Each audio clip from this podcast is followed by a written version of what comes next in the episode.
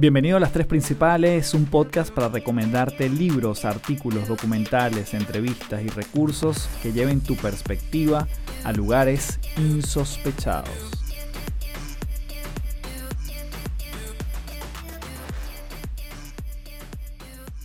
Hello, hello, un gusto saludarte. Mi nombre es Carlos Fernández, arroba Café del Éxito en todas las redes y te doy las gracias en mayúscula por volver a este podcast.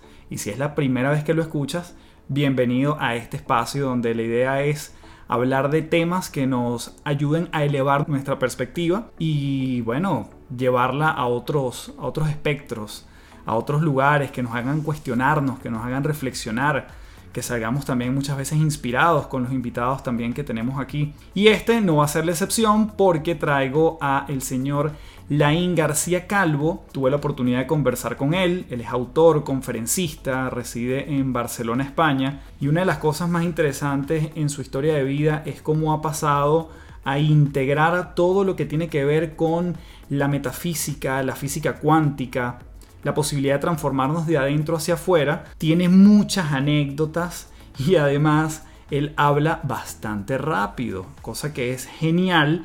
Y eso lo digo porque puedes además tener lápiz y papel en mano o puedes hacer pausas para que tengas la oportunidad de registrar lo que él va diciendo, de no pasar por alto aquellas cosas que te resuenan y que te hacen clic, porque quizás allí es donde tú puedes indagar más para ti de alguna forma puedes verlo por pedacitos este, este podcast o escucharlo más lento en la, en la velocidad porque tiene conceptos, principios, anécdotas, técnicas, estrategias que van a ser muy poderosas. Así que bueno, antes de comenzar con la entrevista de Lain, te invito a que seas parte del desafío completamente gratis llamado de empleado a emprendedor. El link para que te inscribas está en las notas de este episodio y allí podrás, ver 5 días donde te va a estar llegando un video mío acerca de cómo empezar a construir esa mentalidad para encender, arrancar tu propio negocio. Si estás trabajando para alguien, es una forma orgánica de ir transitando con muchísimas herramientas, así que son 5 días de contenido de muchísima reflexión para que tú puedas ir indagando en aquello que te llama la atención, bien sea que ya lo hayas arrancado o que quieras iniciar. El desafío de empleado emprendedor completamente gratis y el link está en las notas del episodio. Así que sin más, comenzamos con Laín García Calvo, el creador de la saga La voz de tu alma, aquí en las tres principales. Bueno, muy honrado de tener aquí en las tres principales a Laín García Calvo. Laín, ¿te encuentras en este minuto en qué parte de España? Y gracias por estar aquí. Nada, muchas gracias Carlos a ti por invitarme y estoy en Barcelona. Vale, súper. Laín, bueno, yo quisiera iniciar porque evidentemente hay mucha gente que te conoce y parte de esta comunidad que también, que quizás es nueva, tu voz, tu historia. Me gustaría partir por esa historia conociendo, yo la primera vez que supe de ti fue hace yo creo que como tres años y bueno, evidentemente tu historia tiene muchos hitos importantes y además que tiene una aplicabilidad enorme a cualquier ser humano, ¿no? Entonces, bueno, comenzando con esa historia, quizás desde los 12 años donde leías metafísica, cuéntanos un poquito cómo fuiste evolucionando ese proceso. Sí, bueno, a ver, claro, yo siempre desde chiquitito tenía como una conciencia de, que había algo más, ¿no? Que solamente lo que estábamos viendo, percibiendo a través de los sentidos, pero nadie me había sabido explicar. Yo creo que todos los niños la tenemos y nadie me lo había sabido explicar. Entonces, bueno, empecé a leer con 12 años libros de metafísica, quise compartirlo con la gente que tenía alrededor y lo que me encontré fue una barrera muy grande, ¿no? Incluso burlas, lo típico. Entonces, bueno, me callé, me lo empecé a guardar para mí mismo y empecé a estudiar eso por mí mismo, primero a leer, a leer, a leer. Y con 14 años yo era deportista, siempre desde los 6 años que empecé a nadar y mm, entrenaba para ser deportista de élite, o sea que entrenábamos mucho, entrenábamos a diario natación. Y a los 14 años, pues eh, la vida me dio la oportunidad de empezar a practicar todo aquello que había estado leyendo. Era como nos pasa a la mayoría, y somos muy lectores porque nos apasiona un tema, pero al final los cambios se dan por practicar aquello que leemos, ¿no? Y con 14 años me diagnosticaron síndrome de fatiga crónica y fibromialgia. Así que, bueno, me dijeron que no podría volver a nadar nunca más, cogí depresión, estuve seis meses en cama, perdí el curso escolar, mis amigos me dejaron de llamar. Y bueno, fue una etapa horrible, pero también la recuerdo con mucha nostalgia y de una manera maravillosa, porque ese fue mi verdadero cambio. Ahí fue cuando me di cuenta verdaderamente de eso que había estado leyendo y que también había estado intuyendo durante tanto tiempo, ¿no? Total, que tuve la oportunidad de darle la espalda a las circunstancias que estaba viviendo, girarme hacia mí mismo y empezar a reconstruir esa vida desde dentro hacia afuera. El mm. resultado fue que un año y medio después, pues de ese diagnóstico, fui al Campeonato de España. Yo tomé la decisión que quería ser campeón de España. Fui al Campeonato de España, fui doble campeón de España y después estuve con la selección española durante más de siete años, siete, ocho años, compitiendo a nivel internacional con los mejores deportistas del mundo y siendo finalista en campeonatos de Europa varias veces, y creo que todavía tenemos el, récord de España por equipos de, de alguno de esos campeonatos de Europa y han pasado 15 años o 20 o no sé. La cuestión es que, mm, que, bueno, que aprendí que estos principios funcionaban y que realmente el mundo interior crea el mundo exterior y que realmente todo lo que ahora está diciendo la física cuántica, pero que la metafísica ya hace muchos años que lo dice, pues que es real. El problema es que el mundo se comporta, es como un reflejo de nuestro interior y siempre nos va a dar la razón. Por lo tanto, si tú eres escéptico, vas a ver reflejado tu escepticismo en el exterior y esa es la razón por la cual las personas dicen que no funciona sin darse cuenta que al no funcionar está precisamente funcionando porque el, reflejo está correspondiendo exactamente, y este es el principio de correspondencia, con lo que ellos están esperando y creyendo en su interior. Entonces es fundamental darse cuenta de todo esto ni para tener una mejor vida, sino para hacerte 100% responsable de tu vida y poder guiarla por los caminos que tú quieres. Entonces, bueno, ese es el inicio de todo. Mi historia empieza con, con una situación muy complicada donde se me destruye todo y todo eso venía también porque mis padres se arruinaron económicamente un año y medio antes de yo enfermarme. Así que me di cuenta de que la salud, el dinero, las relaciones están íntimamente relacionadas y que es todo un bucle. Si tú puedes trabajar uno y descuidas los otros, los otros estropearán eso que estás trabajando. Entonces hay que trabajarlo como en un bucle todo y tienes que intentar englobarlo todo, que todo vaya remando en la misma dirección, que esté todo en el mismo barco. Y de ahí nació la idea del propósito de vida, que engloba toda la enseñanza que yo también estoy explicándole al mundo, ¿no? Que todo debe ser un propósito y cuando para ti es algo un propósito, todas las demás, las tres áreas maestras, se van llenando con ese propósito. Si solo buscas una de ellas, las otras caerán y harán que caiga también esa. Por eso hay gente que tiene mucho dinero y cae la salud, o gente que tiene mucha salud y cae el dinero, o gente que tiene salud y dinero y se le caen las relaciones. Necesitamos trabajarlas todas y todas esas veces si tú pones en el centro el propósito. Y eso se hace escuchando la voz de tu alma. Por eso mi primer libro y la saga se llama La saga de la voz de tu alma. y bueno, ahí lo tienes. Pues eso es un poquito la historia, ¿no? Eso es todo, cómo yo llegué a esas conclusiones y cómo empecé a estudiar todo eso. Y de ahí fui practicando, practicando, practicando. En el año 2010 también tuve la oportunidad de poner en práctica estos principios porque me encontraba en una situación en la que no podía trabajar, no tenía ingresos y necesitaba tener dinero ya para poder seguir en la universidad que estaba estudiando en ese momento. Pero era deportista de élite, estaba estudiando, estaba entrenando, o sea, no tenía opción como hace una persona normal, entre comillas, de ir y coger un trabajo, que son las vías para las cuales se nos ha entrenado y se nos ha enseñado a pensar que llega ese dinero. Así que como no tenía otra opción, pues puse a prueba una vez más todos los principios que estaba enseñando. Y bueno, para resumirte un poco, en menos de tres meses gané cerca de 30.000 euros. Me tocaron becas, concursos y realmente puse a prueba los principios del mundo metafísico cuántico y funcionaron una vez más. Y bueno, luego seguí aprendiendo, aprendiendo, aprendiendo y al final, en el año 2011, estaba ya amargado, no quería estudiar lo que estaba estudiando, estaba estudiando ciencias de actividad física y deporte simplemente porque es lo que me tocaba, era deportista y se esperaba de mí pues que estudiara deporte en la universidad, que fuera entrenador, etcétera, ¿no? Pero mi alma no me estaba pidiendo eso. Desde los 12 años estudiando estos temas, eso es lo que yo quería enseñarle al mundo, pero no sabía que yo me podría dedicar a eso, no sabía ni que era una profesión.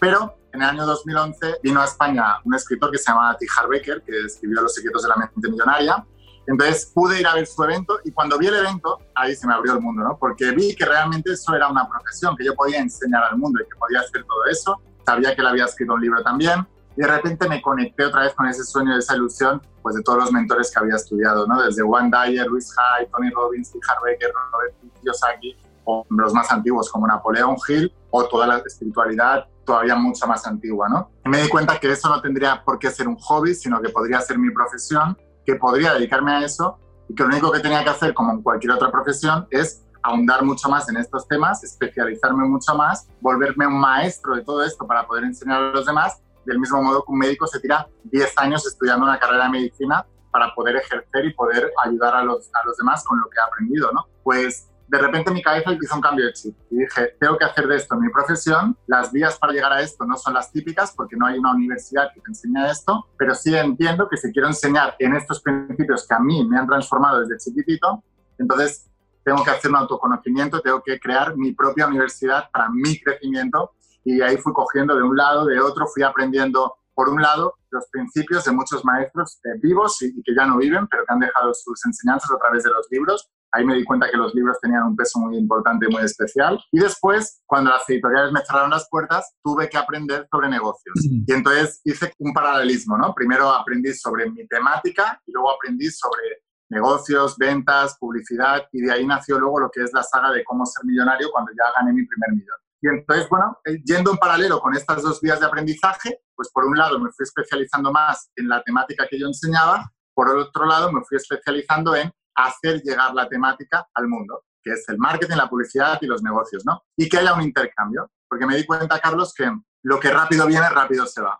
Mm. Entonces, el dinero al final lo que hace es fijar el compromiso del aprendizaje con las personas, de tal manera que aquellos que pagaban por estudiar un libro o venir a un evento, tenía muchas más probabilidades de aprenderlo porque lo había vivido yo en mi propia experiencia. Me pasaba en un PDF gratis de un libro y no lo valoraba o incluso lo leía, pero no se me quedaba sin enseñanza. Pero si yo hacía la inversión, me iba incluso a la librería, compraba el libro, vamos, que representaba un esfuerzo para mí.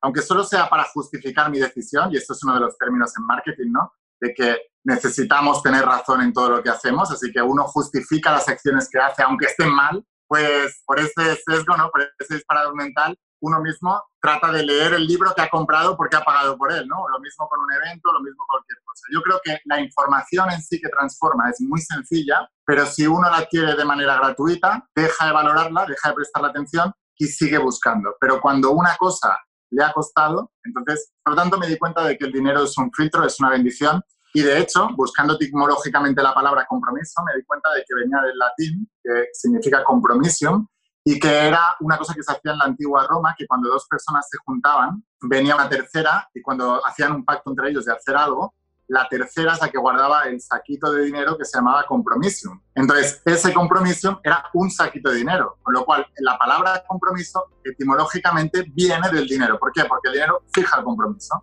De tal manera que eso lo vi reflejado en todas las capas de la sociedad. Cuando una persona quiere sanarse, lo peor que le puede pasar es que la solución la tenga delante de sus narices, porque tan evidente que es, no le va a prestar atención. Lo mismo ocurre con todo, ¿no? Cuanto más te cuesta, más lo valoras, más resultados sacas de todo eso. Y bueno, por eso decidí hacer de esto mi profesión y empezar a expandir todos estos conocimientos por todo el mundo. Esta es un poco mi historia. Tú interrumpeme porque yo hablo mucho. no, no, está genial porque yo creo que ilustra un camino que se cuenta rápido, pero que evidentemente ha tenido mucho trabajo interno y eso es lo que, a ver, a distancia es lo que yo percibo de tu trabajo y porque además el efecto de que hayas llegado a tanta gente. Y quiero pasearme por algunas frases, algunos principios de los que tú hablas, de la voz de tu alma, pero quisiera que me definieras qué es para ti la espiritualidad que para muchos quizás puede sonar como algo, algo etéreo, algo efímero, y tú lo has estudiado, tú has sido un estudiante de esto y un practicante. ¿Cómo definimos la espiritualidad? Para mí es un estado de conciencia, es un estado de conciencia superior. No tiene nada que ver con la religión, no tiene nada que ver ni siquiera tiene nada que ver con un estilo de lenguaje, ¿no? Porque se ha asociado mucho a la espiritualidad a hablar de determinada manera y utilizar determinadas palabras. Y para mí eso es un error porque cierra mucho el campo de, visión, ¿no? De lo que es la espiritualidad. La espiritualidad es un estado de conciencia superior que mira las cosas desde arriba, de, de, de, dónde está sucediendo todo esto, ¿no? Y tiene que ver con el campo de la energía también. Si tú miras en la física cuántica, ya se han dado cuenta de que toda la materia, todas las cosas que nos suceden, todas las circunstancias, están hechas de energía y si miramos más para atrás está hecha de átomos, pero luego si miramos más para abajo está hecha de quarks y si miramos más para abajo todavía está hecho de energía de conciencia. Con lo cual lo que decían los grandes maestros espirituales de toda la historia que la conciencia crea, pues tiene mucha razón. También eh, el efecto observador de la física cuántica de que se descubrió en 1801, o sea, hace más de 200 años que ya se sabe que la expectativa que tenemos de cómo se debe comportar la realidad termina afectando a cómo se manifiesta esa realidad, que la manifestación simplemente es hacer visible lo invisible, es decir, hacer visible la parte energética. Eso es lo que nosotros llamamos materia. Cuando nosotros podemos crear esa materia, que viene a través del pensamiento y también de la acción, porque la acción refuerza el pensamiento, lo que ocurre es que estamos materializando, lo estamos haciendo visible. Pues la física cuántica ya hace más de 200 años que se dé cuenta que cuando un científico esperaba que un experimento concreto se comportara de determinada manera, el experimento terminaba comportándose así. Pues esto, que lo podemos extrapolar bajando el concepto de la Tierra a nuestra vida diaria, tú tienes la economía que esperas tener basándose en las referencias que tú estás escuchando diariamente. Cuando en el informativo te dicen que había una recesión mundial, si te crees eso y vives en eso, eso es lo que vas a vivir en tu vida, ¿no? Lo mismo con los virus, lo mismo con las enfermedades, lo mismo con exactamente todo, ¿no? Cuando de al lado se ha resfriado porque empieza el invierno y ha pisado un charco, el siguiente que vas a estar resfriado eres tú si te has creído que hay esa correlación entre esa causa y el efecto. Esto, que es tan fácil de decir, tan difícil de aplicar y tan difícil de creer para todos nosotros que nos han entrenado desde pequeñitos en un sistema de creencias basándose en la, en la causa y efecto newtoniana, que solo sucede en el exterior. Pero la causa y efecto newtoniana es simplemente un efecto. La verdadera causa empieza mucho antes de las causas y efectos que tú ves suceder en el exterior. Y esas causas somos nosotros mismos. Gracias a la física cuántica y a muchos autores que ahora han dado un paso enfrente, se han atrevido a ser cabeza de turco y son muy criticados por todas las comunidades científicas, como Bruce Lipton, Greg Braden, muchos grandes autores que son científicos y que se han atrevido a decir pues lo que realmente todos ya sabemos en el campo de la espiritualidad también hay un tema muy importante y es que el campo de la espiritualidad, de tan esotérico que se ha vuelto y tan energético, ha hecho que muchas personas no conecten con eso. Yo entiendo que muchas personas no conecten con una persona con una túnica cantando OM todo el día, porque no tiene nada que ver con nuestra cultura. Y sin embargo, creemos que eso solo está guardado para ese tipo de, de cosas. Y no, es mundano. Lo energético es mundano, está en todos lados la única manera de llegar al mundo, al mundo occidental, para que entiendan esto, que otras partes del planeta ya conocen, simplemente porque no se han desconectado, es hablando en el idioma que todos hablamos, de una manera normal. Absolutamente.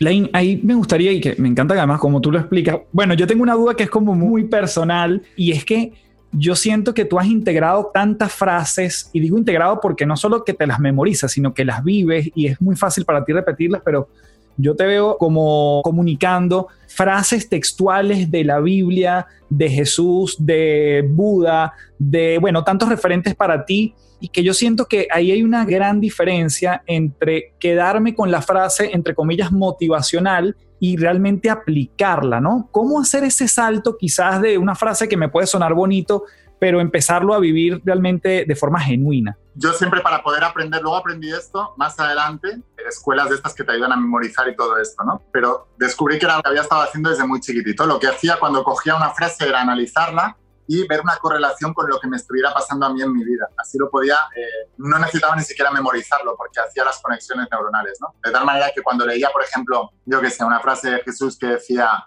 eh, no puedes meter vino nuevo, no eres viejos, ¿no? ¿Qué significa esto? Que tú en tu programa de la mente subconsciente no puedes meter un nuevo programa si el molde anterior está lleno del programa antiguo, con lo cual tenemos que vaciar el, el molde anterior para crear uno nuevo. ¿Esto cómo se hace? Pues yo no puedo esperar en mi vida que mm, prospere en algún campo, por ejemplo, cuando me puse enfermo con 14 años, ¿no? O sea, yo no puedo esperar que mi cuerpo sane si estoy todo el día pensando en que estoy enfermo. Mm. ¿Por qué?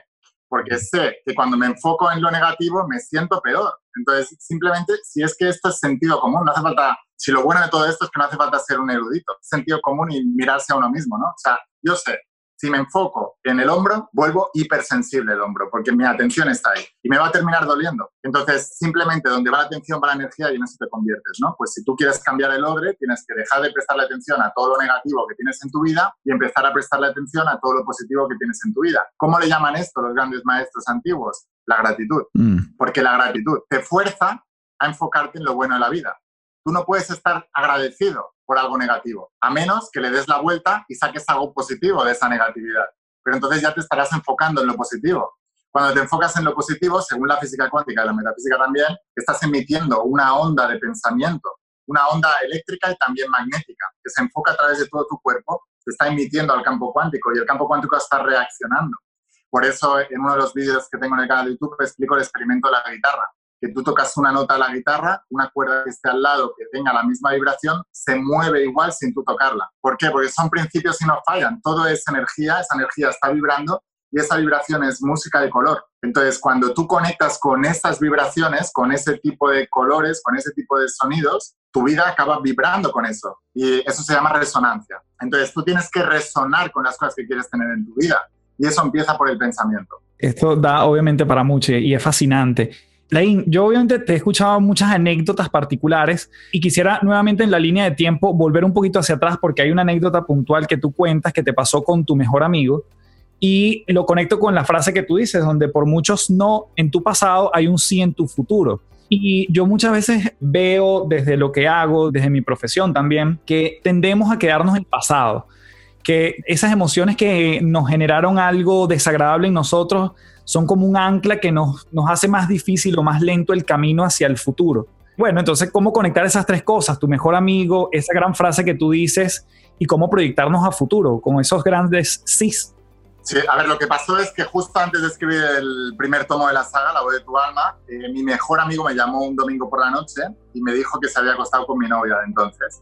Entonces fue, fue muy duro, claro, en ese momento, porque no entendía nada. Había, yo, bueno, la sensación que yo tuve fue de traición, ¿no? Por parte de mi amigo y por parte de mi chica. Pero lo que pasó después es que teníamos un grupo de WhatsApp de todos mis amigos que, que, llevábamos toda la vida juntos, salíamos juntos, hacíamos todo juntos. Y em, yo entré en ese grupo de WhatsApp para decir que me iba porque me había pasado esto y yo no quería estar en un grupo de WhatsApp donde había esa persona que tenía ese sistema de valores. Incluso dije, la única razón por la que se ha acostado con mi novia y no con la vuestra es porque la mía le ha gustado más. y bueno, salí de ahí yo esperaba que mis amigos pues enseguida me llamasen, ostras, Elaín, lo siento mucho, ¿qué te ha pasado? Tal, no sé qué.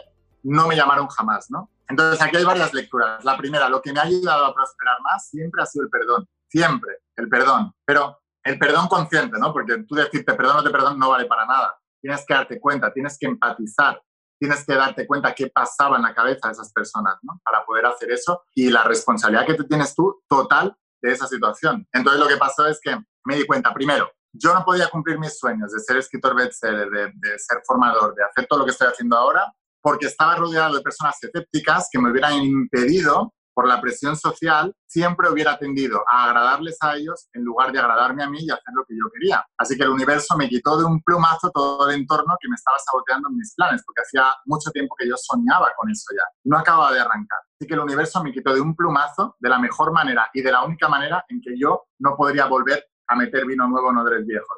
Porque eso para mí era lo único que en este momento yo creía que no podía perdonar. Luego ya con el tiempo sí. Pero lo que me ayudó eso es a no mirar para atrás nunca más. No volver atrás, no mirar para atrás. Dejar ese grupo de amigos, dejar a esa chica, dejar a ese mejor amigo y enfocarme única y exclusivamente en el sueño que yo tenía que desde los 12 años que leía libros, pues había soñado y, cuando lo vi posible, no acababa de arrancar, ya por el entorno. ¿no? Bruce Lipton, que lo he nombrado antes, decía que cuando clonaban las células madres, que era más importante el entorno que la voluntad de la célula para poder procrear, ¿no? O reproducirse. Así que el universo me quitó un entorno tóxico, no porque el entorno fuera tóxico en sí, sino era tóxico en relación a lo que yo quería lograr. Porque no hay nada bueno ni malo, solamente tú le das el significado.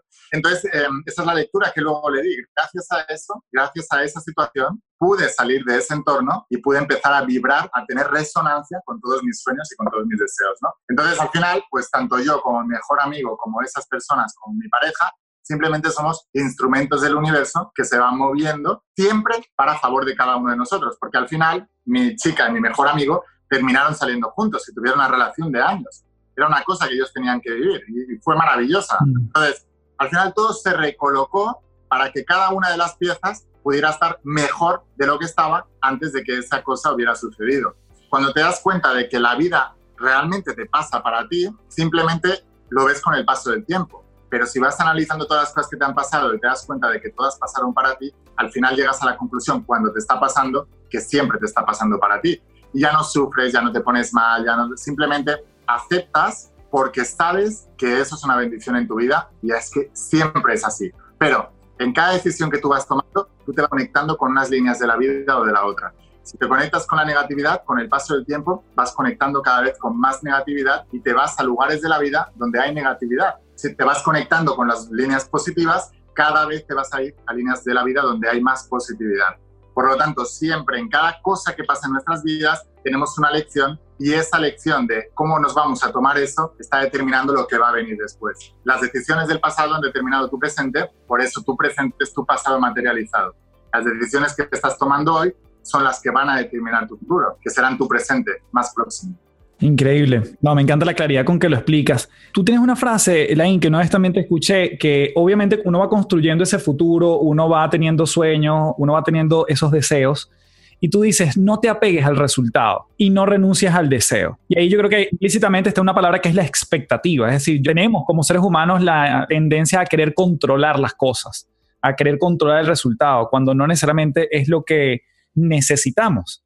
Entonces, ¿cómo manejar la expectativa? ¿Cómo soltar? ¿Cómo no apegarnos a, ese, a esa materialización de lo que queremos? Claro, la mejor manera es, si tú tienes una actitud de expectativa alta, pero de pasividad, lo que vas a hacer es ponerte cada vez más nervioso. Como deportista élite te digo que los deportistas, imagínate, ¿no? Estás entrenando durante cuatro años y te juegas toda tu carrera en, 22 segundos que dura la prueba, a lo mejor, y ahí es donde te vas a clasificar para unos campeonatos o donde vas a ganar o no el campeonato del mundo, los Juegos Olímpicos o, o el campeonato de Europa, lo que sea, ¿no? Cómo una persona es capaz de desapegarse de una cosa que es tan importante y que lleva tantos años, y digo cuatro años porque es el ciclo olímpico, pero todos los deportistas olímpicos llevan entrenando desde muy pequeñitos, ¿no? Entonces, llevas 10, 15, 20 años entrenando solo para ese momento. ¿Cómo una persona es capaz de desapegarse? Primero, tienes que bajar el nivel de importancia, ¿no? Yo veo a los deportistas, tú ves a Usain Bolt como iba a afrontar las carreras y el tío estaba contento, feliz, estaba mirando a la cámara, no porque no fuera importante para él eso, sino porque estaba totalmente desapegado. Y luego una cosa que aprendí es que los deportistas de élite somos muy ritualistas. La única manera de poder desapegarse es concentrándote en los pasos que debes dar en cada momento. Y eso concuerda mucho con el poder de la hora, por ejemplo, de Gartor, ¿no? de vivir desde el presente. Un deportista de élite vive momento a momento en cada uno de los pasos que tiene que tener en ese ritual que le hace sentir certeza y seguridad, que le hace sentir seguro. Pues cuando uno tiene un sueño, tiene que hacer exactamente lo mismo, ¿no? Irse concentrando simplemente en cada paso del presente sin apego, con deseo, con intención, pero sin apego al resultado. Y ahí es cuando verdaderamente estás dejando que la energía fluya. Porque el apego solamente indica una cosa. Recuerda que el mundo refleja exactamente la actitud de tus pensamientos. El apego solamente indica que hay un miedo a no tener. El miedo a no tener es lo que terminan manifestando las personas apegadas. Si lo ponemos como ejemplo, por ejemplo, las relaciones de pareja, una pareja muy apegada tiene miedo a la pérdida. Es justamente lo que acaba pasando, porque se desencadenan una serie de situaciones. O bien la pareja se siente agobiada y lo que hace es alejarse cada vez más, o bien entran en juego los celos, los propios celos también crean imágenes mentales de la pareja acostándose con otro o tal, justamente acaba pasando eso, de tal manera que el apego sabemos que es una visualización activa, pero de lo que no queremos. Entonces es importante desapegarte, dar por hecho lo que va a pasar, siempre controlar los pensamientos hacia lo que quieres, no hacia lo que no quieres. Eso te lo va a determinar tu emoción. Si tienes miedo, ansiedad, simplemente es un apego a que eso puede ser que no pase a nivel inconsciente. Así que hay que trabajar esa emoción, liberándola. Hay muchas técnicas para eso, el, el tapping o lo que sea, o la escritura, o dejar simplemente pasar la emoción, o la meditación o lo que sea. Y simplemente centrarte en el paso a paso en cada uno de los objetivos, mm. cada una de las cosas. Por eso los más grandes planifican, ¿no? La gente dice, ¿cómo puede ser que haya gente que no sepa de estos principios, pero luego monte una empresa y se vuelvan millonarios? Bueno, porque planifican, ¿no? Pero cuando tú estás planificando cada día, ¿dónde está tu atención? En lo que vas a hacer, con la idea de qué? De conseguir algo, ¿no? Entonces, simplemente estás haciendo una visualización de lo que tú quieres cuando tú estás planificando cada día aquello que quieres lograr. Lain, una de las cosas que a mí me parece relevante como abordarla es una de las tres áreas maestras que tú mencionas, salud, amor y dinero. Y me detengo en dinero porque claramente es, bueno, es un elemento que causa muchísima conmoción, que la gente se enfoca mucho en eso. Solamente en una respuesta muy corta, si para ti tiene el mismo peso esas tres áreas y después andar un poquito en qué pasa con el dinero. Nosotros tenemos algunos bloqueadores que nos impiden ser más abundantes en esa área ¿Qué pasa específicamente con la parte monetaria, viéndolo quizás como un, plano energético y si tiene el mismo peso que quizás es la salud o el amor? Sí, a ver, el, tema del dinero es que es muy difícil desapegarse, especialmente para el que no lo tiene, porque si tú tienes que pagar el alquiler, tienes que comprar comida, tienes que lo que sea, pues es complicado porque tienes esa presión ¿no? del tiempo, de que necesito esto ya. Por eso yo creo que todas las cosas en la vida tiene que ser como una maratón y plantearse como una maratón de una cuestión de a largo plazo y siempre las personas tienen que enamorar del proceso, no la meta. Se tienen que enamorar del hábito, no del resultado. Porque si te enamoras del resultado, vas a ser feliz muy pocas veces en tu vida, ¿no? Cada vez que lo cumplas. Dicho de otra manera, una persona que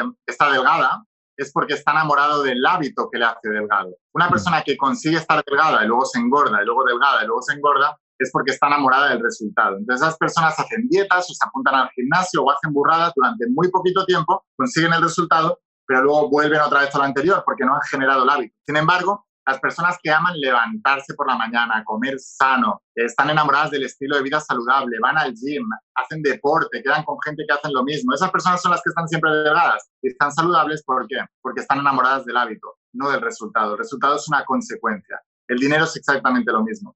El dinero en grandes cantidades no es una consecuencia de desear el dinero mucho, sino es una consecuencia de tener un gran propósito relacionado con los negocios. Por eso las personas millonarias son personas con propósito. Las personas que parece que consiguen y luego pierden, y luego consiguen y todo tal y se les resiste demasiado todo, son personas que están demasiado apegadas al dinero, solo persiguen el dinero, solo quieren el dinero entonces generan esos desequilibrios a nivel energético continuos que les hacen tener y quitar, tener y quitar, tener y quitar. La acumulación de dinero en sí es una desviación de la balanza. Por eso los más millonarios hacen donaciones para equilibrar esa balanza continuamente y el flujo del dinero, porque el dinero necesita moverse. El hecho de que tú acumules también es miedo a la pérdida. Por eso, si volvemos otra vez, por ejemplo, a la Biblia, la Biblia se explica que debe recibir el maná. Cuando estaban en el desierto los israelitas, se les daba el maná y Dios les dijo, coged una porción cada día, no cojáis más. Si cogían más, al día siguiente no tenían. Porque la fe, la fe es la expectativa, ¿no? Mañana vas a tener más, no acumules, utilízalo siempre, ¿no? Por eso las empresas que más prosperan son las empresas que más invierten. El dinero viene del dinero y viene por el canal de los negocios, ¿no? Entonces, cuanto inviertes dinero, recibes dinero. Si tú estancas dinero y haces cosas para recibir más dinero, pues no recibes dinero. Si tú quieres dinero y no estás dispuesto a invertir el dinero, entonces no generarás dinero. Por eso, paradójicamente, para ganar dinero necesitas dinero. Pero si no tienes dinero, ¿cómo vas a invertir? Por eso hay gente que pide préstamos para empezar un negocio, hay otros que trabajan para el negocio de otro aportando valor para generar dinero y con ese dinero invierten en su negocio hay muchas estrategias, pero para tener dinero necesitas generar dinero, necesitas invertir dinero para generar dinero. Así que el dinero llama a dinero, pero el dinero nunca debe ser el objetivo. El objetivo debe ser el propósito, que lo que significa es con aquello que tú estás haciendo, qué estás aportando de valor al mundo, que el mundo te va a pagar, ¿cómo? Con dinero. Simplemente porque a lo mejor el que te va a comprar un producto o un servicio vende tomates, pero tú no quieres 100.000 tomates entonces, ¿cómo arreglamos esto? Pues necesitamos una moneda de intercambio, ¿no? Esto vale esto, esto vale esto, así que de ahí nació el dinero, simplemente es por eso. Pero la gente más rica del planeta son gente con propósito.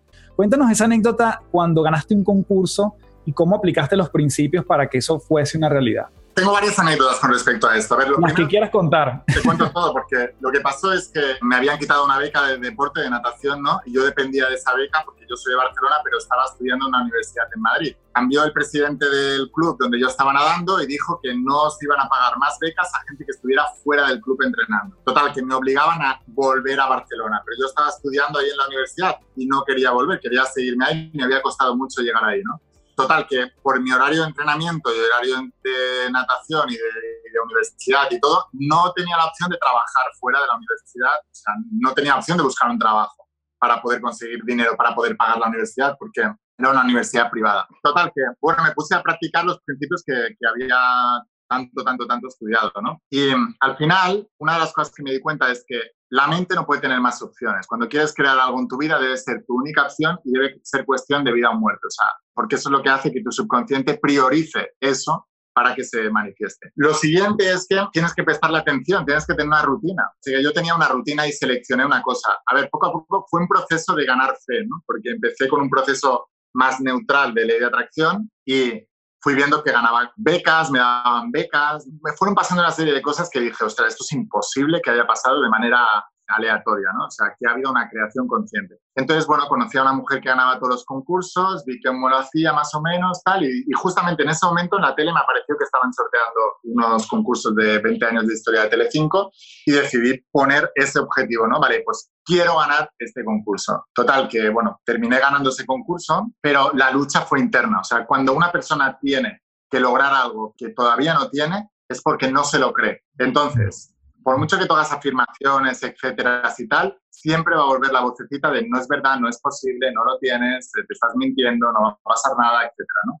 Ese es el juego interno que tenemos cada uno de nosotros que tenemos que dominar. En ese momento recuerdo que pensé que sería como un Dr. Jekyll y Mr. Hyde, porque mm, por un lado había una parte que yo decía que sí y luego aparecía el otro diciéndome que no. Entonces yo rompía el patrón. Cuando aparecía el otro, siempre decía que no, que no, que no, que no, que no, que sí, que sí, que sí, que sí, y empezaba a afirmar lo que yo ya era en ese momento. Fue un proceso muy cansado mentalmente, pero finalmente lo conseguí. Lo que me di cuenta después de todo eso es que el dinero llega por lo que tú aportas. Y si no lo has aportado y lo consigues de una manera, por ejemplo, el rey Salomón, que es el hombre más rico y sabio de la Biblia, explica que el dinero llega a los diligentes, a los trabajadores. Y mm, luego descubrí que, claro, el dinero llega por unos canales del mismo modo que la salud llega por unos canales. Tú no puedes obtener salud mediante los negocios. Puede el negocio, si es tu pasión, puede apoyar a tu buena salud. Pero mm. finalmente lo que te va a dar buena salud es el templo del alma que yo llamo, ¿no? El cuerpo. Si tú cuidas el cuerpo y le prestas atención y lo mimas, el cuerpo te dará energía y vitalidad, que es lo que nosotros conocemos como salud. Mucha gente cree que la salud es la ausencia de la enfermedad. No, no. La salud es la energía, la vitalidad. Mm. Pues eso viene por los negocios. Entonces, cuando tú le prestas atención, energía y enfoque a un negocio, si este negocio, el objetivo es servir, ayudar, aportar valor, no el dinero en sí, entonces el, negocio empieza a darte grandes sumas de dinero si estás aportando un valor real a los demás. ¿Por qué digo que el fin no debe ser el dinero? Porque a nivel inconsciente estamos todos conectados. Cuando tú te conectas con una persona que solo quiere tu dinero, hay una parte de ti que lo sabe, lo nota y lo rechaza. Por eso, la peor estrategia que hay para vender un producto es tener en la mente que voy a vender algo. Es mejor, voy a ofrecer una oportunidad, voy a dar un servicio, voy a dar una oportunidad a la gente y que ellos elijan. Siempre y cuando tú te la creas y tú sientas que realmente eso va a ayudarles. ¿no? Y que estés conforme mentalmente con el precio, porque si hay un conflicto interior, automáticamente tu conflicto te va a sabotear también, porque la energía que vas a, vas a emitir la va a captar la otra persona. Em, lo que me di cuenta es que tú no tienes que generar deuda con el universo. Cuando tú consigues un dinero sin habértelo ganado diligentemente, como decía rey Salomón, generas deuda con el universo. Así que lo que pasó después de ese premio es que entré otra vez en un periodo de escasez, donde el dinero iba cayendo y cada vez iba teniendo menos para volver a estar en el mismo estado que estaba inicialmente. Hasta que me di cuenta de que si realmente quería tener abundancia, tenía que hacerlo a través de los negocios, que es por donde llega la abundancia realmente, ¿no? Y la ley de atracción sigue actuando ahí en la abundancia, porque dos personas pueden montar un negocio, que es el canal por el cual llega el dinero, pero puede estar mal condicionado eh, mentalmente, puede estar emitiendo una mala vibración y no prospera en ese negocio. Por eso, mismo negocio, dos personas diferentes, uno puede prosperarlo y otra no. Porque mm. una cosa es que el negocio sea bueno y otra cosa es que la persona que lo esté llevando esté en armonía, esté en, resonancia con ese negocio y, con todo lo que ella quiere traer. Entonces es una maestría, eso es una maestría que se, sobre todo se aprende haciéndolo, haciéndolo mucho, pero conociendo los principios básicos, ¿no? Pero me di cuenta, uno no tiene que generar deuda con el universo, o uno estar en deuda con el universo porque ha conseguido algo sin su trabajo y sin la causa y el efecto, sino eh, que tiene que poner en deuda al universo. ¿Cómo se hace eso? Aportando más, dando más, haciendo más de lo que esperas recibir. Entonces siempre vas a recibir más. Por eso Jesús hablaba de la parábola del sembrador, ¿no? que dice, el sembrador lanzaba semillas, semillas, semillas, semillas, semillas, y una se la comían los pájaros, otra la secaba el sol, otra caía en la roca, pero la que caía en tierra fértil pues daba el 101%, ¿no? Así son los negocios, así es en la vida. Tú simplemente te preocupas de sembrar, sembrar, sembrar, sembrar, sembrar, sembrar, sembrar, y habrá muchas que no prosperarán, pero la que prospere te va a dar mucho más que todo aquello que hayas sembrado, ¿no? Esos son los negocios que es invertir tiempo, esfuerzo, dinero en ese negocio y esas son tus em, semillas. Y llegará un momento en que vas a recoger multiplicado. Pero la gente está equivocada.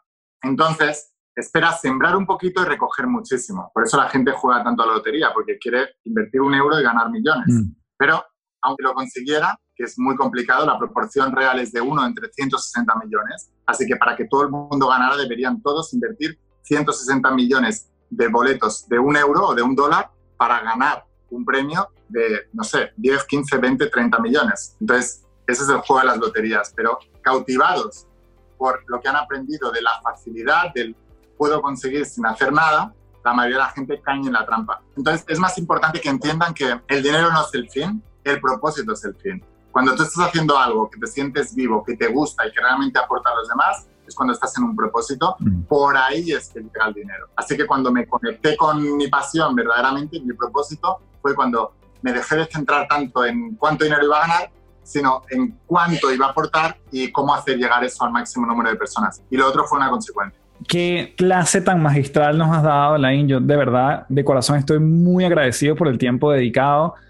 Yo creo que estos son principios que sí, que aplican, que hay que ejercitarlos, que yo sigo palpablemente. Yo de verdad digo, este libro, La voz de tu alma, yo no sé si fue una canalización que tú hiciste de todo lo que habías consumido en tu vida, pero yo que soy un fanático de la lectura, le aseguro a todo el que nos está escuchando que aquí no hay una página que sea de relleno. O sea, cada una de las cosas y las letras escritas aquí tienen un sentido que además tiene mucha aplicabilidad y está explicado de una forma bastante aterrizada, por lo cual no solo este, sino toda tu saga de libros, de verdad que, bueno, yo diría que esta es la, gran recomendación como para ir cerrando la entrevista. Así que igual quisiera dejarte los micrófonos para que obviamente digas todas las coordenadas donde la gente puede saber más de ti, tus redes y tus libros y sobre todo que les dejes a la gente tres principales, así como se llama este podcast, tres cosas donde pueden ahondar más si quieren saber más de este fabuloso tema que hemos estado conversando.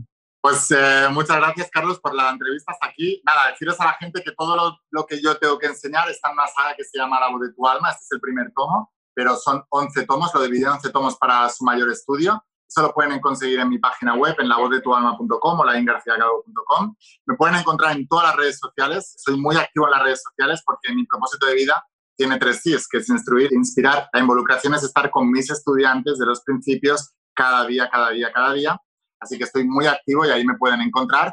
Y nada, simplemente que lo que te he dicho antes, la vida es una maratón. Uno no estropea su vida de la noche a la mañana, tampoco la regla de la noche a la mañana. Hay que dejar de buscar el chollo, la ganga, lo, lo fácil, lo rápido y empezar a tomar en serio esa restitución del odre viejo por el odre nuevo, ¿no? O sea, uno no se ha enfermado en un mes, se ha enfermado en años de hacerlo lo malo. Pues para restaurar la salud lo mismo, es un proceso. Uno no se ha empobrecido de la noche a la mañana los malos hábitos están empobrecidos. Hay que cambiar eso, hay que cambiar la actitud mental, la actitud emocional y la actitud de acciones físicas para poder ser abundante en área económica. Y con las relaciones pasa tres cuartos de lo mismo. No te dejan de la noche a la mañana, han pasado cosas en el proceso. Mm. Hay que transformarse. Te transformas por dentro, cambias lo de fuera. Fabuloso, Lain. Muchísimas gracias. Gracias a los que se quedaron hasta esta parte de la entrevista. Gracias, Lain. Gracias.